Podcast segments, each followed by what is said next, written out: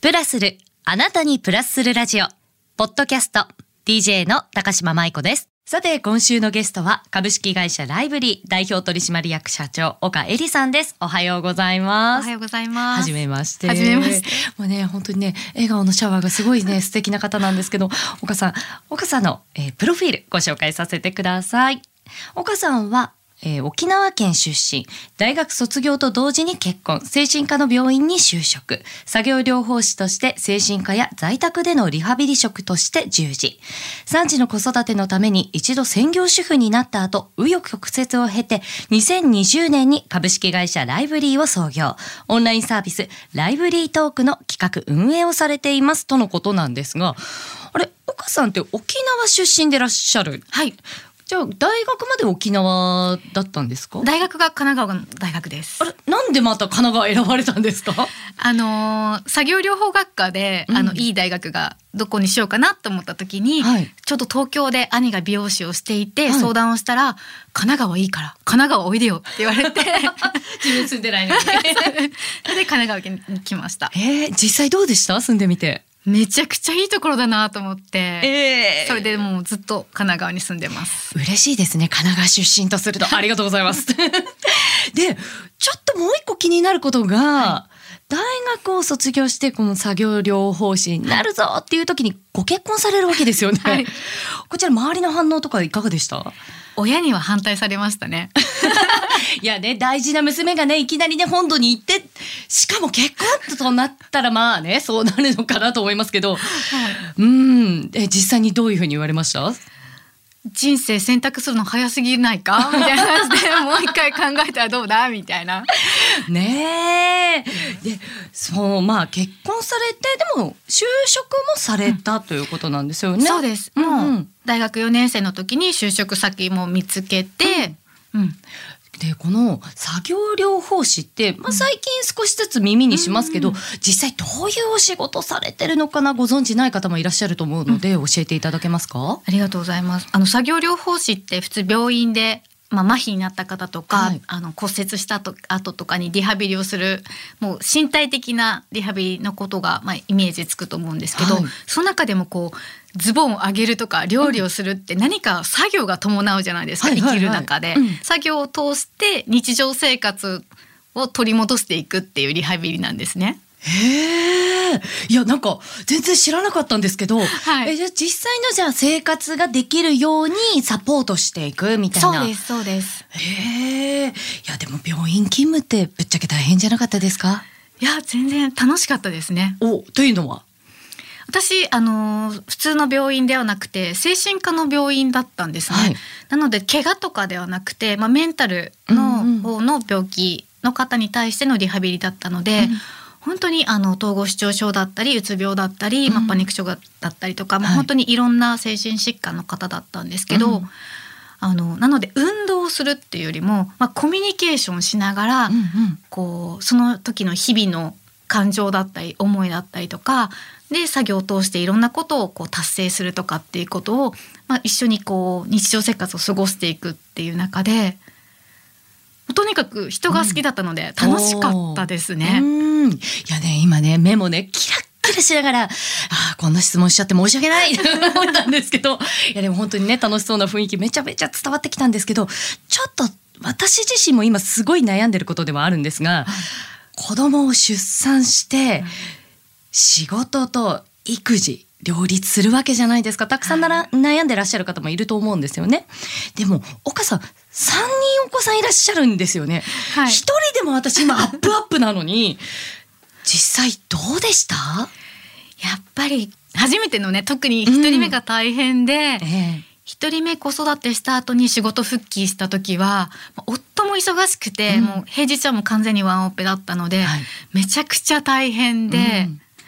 あのーもう心の余裕もないし 時間の余裕もないしみたいなうん。な。んかめちゃくちちゃ共感。ゃ っていう感じだったんですよね。それが2人目3人目って増えていってで私子育てものすごく、あのー大事だなと思っていたので、うん。あのもちろん大事なんですけどあのコミュニケーション幼少期のコミュニケーションってやっぱ大人になった時まですごく引きずってるというか、はいはい。なので子どもの頃のコミュニケーションっていうのがすごく重要だなと思っていたので、うん。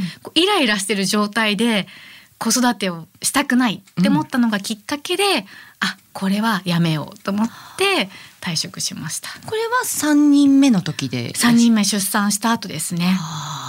いやでもよく言いますよね。子供になんかこう当たっちゃうとか、うん親が発してるオーラが、うん子供が感じ取るみたいなことってよく言いますもんね。はで実際にじゃあ会社を辞められるっていう選択肢をするときに、うん旦那様はどういった反応でした？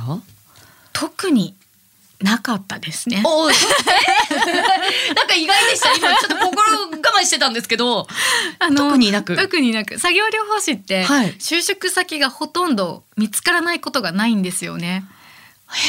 多分今はちょっとわからないですけど、うん当時はそうだったので、うんあの復帰したければいつでも復帰できるっていう状況もあったので、はいあの辞めるねって言ってあそうなんだっていうぐらい。意外とあったね。なるほど、そういったことがあったんですね。で、じゃあまた働きたいって思った時に、じゃあた多分ね旦那さんとか周りの方はきっと作業療法士やるんだろうな。起業されるわけじゃないですか。これはどうしてですか？作業療法士もめちゃくちゃ楽しかったんですけど、うんあの担当の患者さんがつくんですよね。はいはい。なので自分がこう休む時にななるとあの今日の担当の方は誰々に引き継ぎお願いします。じゃあいついつに振り替えお願いしますとかっていう連絡があったりとか、はい。で翌日誰かにお願いする時もそのあさって治るかもわからない子供がいつ自分が復帰できるかもわからない状況であのこの仕事に戻るのはやっぱり自分に負荷をかけるなと思っていたので、もう一回きりで終わるみたいな仕事がいいなって思ってたんですよね。はいはいなので作業療法士以外の仕事を探したっていう経緯があります。いやでも探したというより作り出したっていう方なわけですよね。はいでこれ医療系ではなかったんですよね今のお仕事っていうのは、なんでこのお仕事を選ばれたんですか？このライブリーって。まあ、ライブリーっていうのがオンラインで話を聞く仕事なんですけど、はい。そもそももともとはあの私が専業主婦になってやっぱり働きたいなどうしようって思った時に、まあ、料理とかもともと好きだったので、はい。料理の学校行ったりとかそれを教えるところまでも行ったんですけど、うん。やっぱり人の話を聞くとかそういうのも大好きででオンラインで話を聞くっていうサービスがこうネットになんかこう募集されてたので。あるんですねそういう職業っていうのが。うんうん。で、まあ、やったことないけどとりあえずやってみるかみたいなダメだったらやめればいいしと思って、うんうんチャレンジしてみたんですね。そしたらめちゃくちゃ楽しくってでかつこう医療職の時にあのやってたようなコミュニケーションがやっぱり生かされるし、うん。すっごく感謝してもらえるし、うん。自分が休みたいと思ったら、まあ、子供の体調とかによって自由に休むこともできたのであの子育てと両立できるし自分の得意を活かせるなと思ってこのあのすでにあるオンラインサービス人の聞く仕事っていうのをスタートしたのがもともとあります。じゃあそのそこのサービスのまんまこう行くわけじゃなくってキュッとこう起業に行かれたわけですよね。そうです自分でやろうって思われたのはどうしてなんですか？そうですねそのオンラインのそのプラットフォームだと限界があるなって思っていて、うん。うん。まあ、自分一人でお金を稼いだりとかお客様とこう接する分には、まあ、それだけでいいんですけど、はい。周りを見渡した時に、同じママ友だったりとか、は沖縄の友達とかでまだまだそういったプラットフォームで活躍できないような人たちがいるっていうのを目の当たりにした時に、もっとこういう人たちが活躍できる場所があったらいいのになって思ったのと、もう自分ができるようになってしまったので成長もないなと思ったんですよね。はあ。あ成長とかもうそこの次のビジョンも思ってらっしゃったわけなんですね。なんか新しいことをもう一回挑戦したいみたいな気持ちもあったので、うんそういったプラットフォームがなんか作れたらいいなっていうふうに思って起業してました。いや今ふと思ったんですけどその沖縄のお友達っていうお話もちょっと出てきたりとか、ママ友って出てきた時に、このオンラインサービスでやっぱりやろうっていうビジョンもあったんですか？そうですね。やっぱりこう自分がリアルに、うん、あの足を運んでっていう時に子供をどうしても預けないといけないとか、はいはい、子供の発熱とか習い事とか、うんこう準備してる時間とか、通勤してる時間とか 無駄じゃないですか。まあね、それをなるべくカットしたいし、うん、日本全国どこでもつながることができるので、うん、お客様との接点の数も増えるんですよね。あそっか。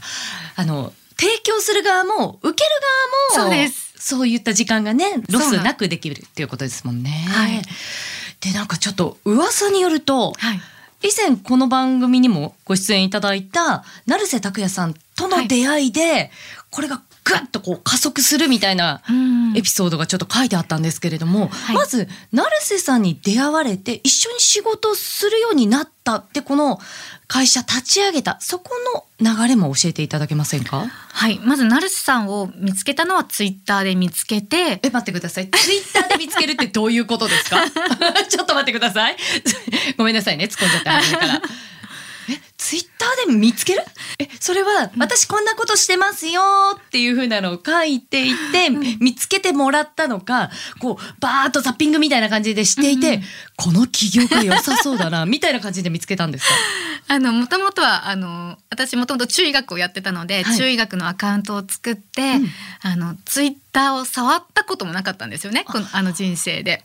じゃああのまあそういった職ですよね、はい、流れでやってみようみたいな。じゃあどうしようかなこの SNS みたいな。そうです。どうやってまず使うのかなって見て同じこう職の興味ある人とかをフォローしてみて、やり取りしてたらその一番仲良くややり取りしてる人が成瀬さんのオンラインサロンに入りましたっていうツイートを流してきたんですね。ほうほう。えー、こんな人いるんだって見たら、まあ、考え方とかがあの、まあ、人生楽しもうよみたいな仕事も、仕事だけじゃないし家庭だけじゃないし趣味も全部含めて人生を楽しもうみたいな発信をされてる方だったのではい、でかつビジネスもこう自分であの経営されてるっていうのもあってあもしかしたら何かヒントがもらえるかもしれないと思って、うんうん、じゃあ私も来月このオンラインサロンに申し込んでみようって思ったのが、まあ、きっかけでフォローして、はいうん、あのその成さんがやっていたオンラインサロンに入ったっていうのがきっかけになってなるほど。そういった意味で見つけたわけ。なんか急に一本釣りみたいなのしてるかと思っちゃった。ごめんなさいね。でそういった出会いがありました。で実際にその会社として立ち上げるまではどんな感じだったんですか？そうですね。見つけてちょうど成瀬さんがあの初鎌倉っていう神奈川県が起業を支援する施設を鎌倉に作ったんですね。初鎌倉っていうのがあって、うん、でそこのメンターをするっていうのが成瀬さん決まっていて、うん、じゃあ起業とかそういうのに興味があるんだったらまずそこであの学んでみたら申し込んでみたらってまず勧められたのがまず第一で、はい、なのでそこで申し込んで、うん、初鎌倉の、まあ、企業のチャレンジャーと一期生として、まあ、採択してもらったのがまず一つあるのともともとやっていたことを大きくするのか、うん、全く別のプラットフォームをするのかっていう壁打ちっていうんですかね、はいはい、っていうのもずっとどうしたらいいのかっていうのを、うん、あの相談していました。なるほど。いやね、この企業の準備のところとかは今回伺えたんですけど、戸惑いとかなかったですか？戸惑いありましたね。えー、例えば？何にもわからないんですよ。まあ確かにね、うん、やりたいことはあってもね。あ、そうなんです。どうすればいいのかなっていうの。未来だけあってこういう働き方が増えたらいいな。私がやってるオンラインサービスがプラ違うプラットフォームとして存在したらいいなは分かるんですけど道が全く分からない。あ点はあるんですよね。どうやって？どうやって掘っていくこの道みたいなね。経営も分かんないしサービス事業開発した経験もないですし仲間を作った経験もないですし一般企業に勤めて何かをするってこともしたことがなかったので、はい、できんのかな？みたいな。何からしたらいいのかなっていう戸惑いしかなかったですね。でもその中でだんだんと点がこうね線になってったっていうきっかけをねその場でいただいたのかもわかんないですよね。そうですね。うん、あの実際にこの初鎌倉っていうところでいろんなこう、うん企業の勉強をさせてもらって、はい、あこんな言葉用語があるんだ とか。そっかそういうところからか。そうなんですよ。なるほど。スタートアップをやってるんですけどスタートアップって言葉もわからないしインターン生とか言うじゃないですか。はいはい。インターンって何？とか。そこ触れなければわからないですもんね。もう何にもわからなかったんですようね。いやねあの多分リスナーさんも起業するのは大変だなとか聞くことがそうなんだなとか岡さんの今までのお話はあなるほどと思われているこのタイミングで結構時間になってしまったので あの岡さんの実際のサービスがどんなサービスなのかっていうのは来週伺ってもよろしいですか、はありがとうございます。最後になるんですけれども岡さんいろんな経験をされてきた中で、座右の銘も伺えますか？はい。笑う角には福来たるです。これはなんで？そうですね。あのー起業するきっかけになった時にはやっぱり子育ての中で落ち込んだ経験もあったりとか、まあ、起業全く知らない中で起業する時にやっぱへこむこといっぱいあったんですけど、うんやっぱり笑ってないと周りに人が来ないしはい何も進まないな笑自分がまず笑ってなきゃいけないなっていうのをすごく実感したのでこの言葉にしました。いやもう本当ぴったりだなって今週のゲストは株式会社ライブリー代表取締役社長岡恵里さんでしたありがとうございましたありがとうございました。